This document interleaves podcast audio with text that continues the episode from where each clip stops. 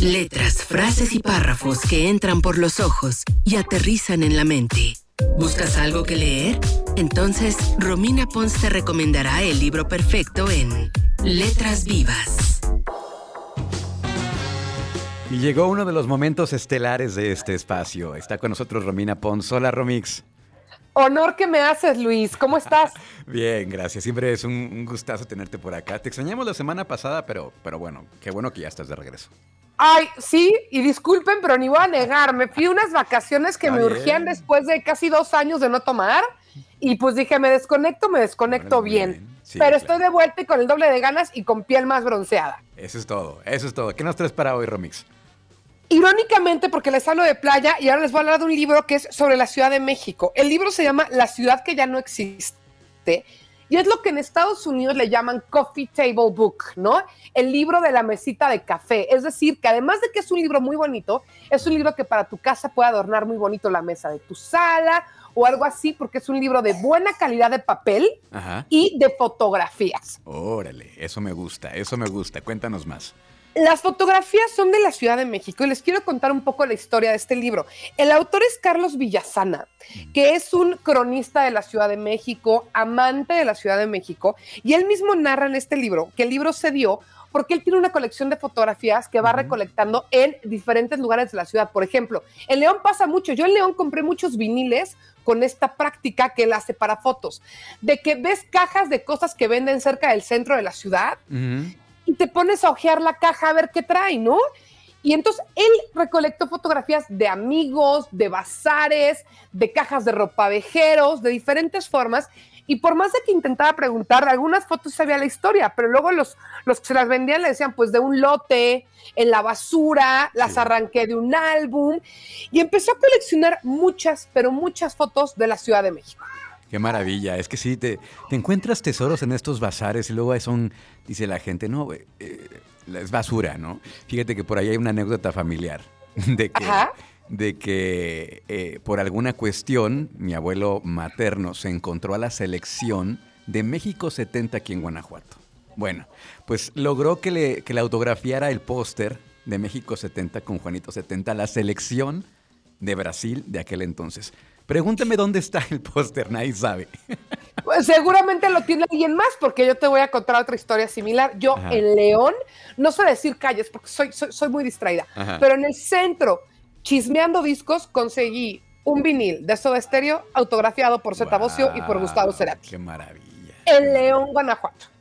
Entonces, ustedes que escuchan en León, vayan a esos lugares, pueden encontrar verdaderas joyas. Y eso es lo que hizo Carlos Villasana. Y entonces como que todo es muy literario, porque en la FIL Guadalajara, en una cena, gente de Planeta, de la editorial, le dijo, oye, ¿por qué no haces un libro de eso? Te lo hacemos nosotros. Y el otro dijo, va, uh -huh. luego, luego. Sí. Y como para no ser él este, juez y parte, invitó a una mujer que además tengo el gusto de conocer, que se llama María José Cortés, que esta mujer lleva trabajando en temas de la Ciudad de México muchos años, fue la editora de Time Out México, que es una revista de ciudad, y eh, de travesía, está como muy metida en el tema de la Ciudad de México y ella le ayudó a seleccionar 100 fotografías.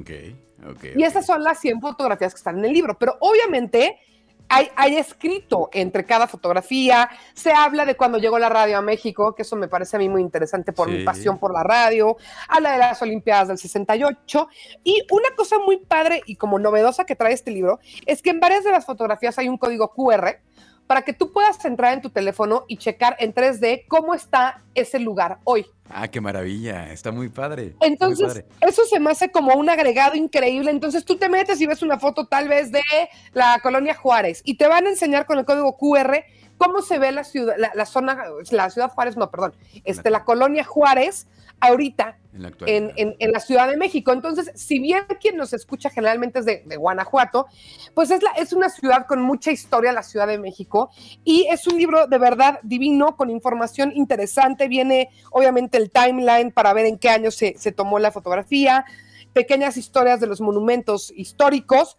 pero también son fotografías del día a día, de gente caminando sobre tal uh -huh. calle, sobre Insurgente Sur, sobre Madero, ¿no? Entonces es un libro, la verdad es que muy bonito y además está recién salidito del horno, Luis. No lleva ni 15 días que se publicó y por ser una editorial grande, que es Planeta, pues lo encuentras, o sea, no es de que nada más está en el DF, lo van a poder encontrar ustedes en cualquiera de sus librerías favoritas o en internet. Ah, qué maravilla. Bueno, pues ahí está, ahí está la recomendación de este libro del día de hoy, La ciudad que ya no existe, de Carlos Villasana, que es una excelente colección de fotografías de, del México que de 1910, 1900... Sí, hasta 1980. Se va como de, de, 1920 sobre todo ah, a 1980 y yo que ya me lo ojeé repetidas ocasiones, me gusta que del 30 al 40 es donde hay un acervo muy fuerte y que es, es, una década que, que tal vez no se habla tanto y es increíble. Ok, bueno, pues ahí está. Ahí está la recomendación de hoy. Y por otro lado, también para que la gente te lea ahí en la lista que ya tienes un,